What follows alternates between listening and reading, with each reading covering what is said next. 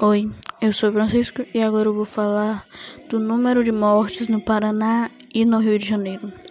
Bem, no Paraná são 4.673 mortes por coronavírus, 4.673 almas perdidas.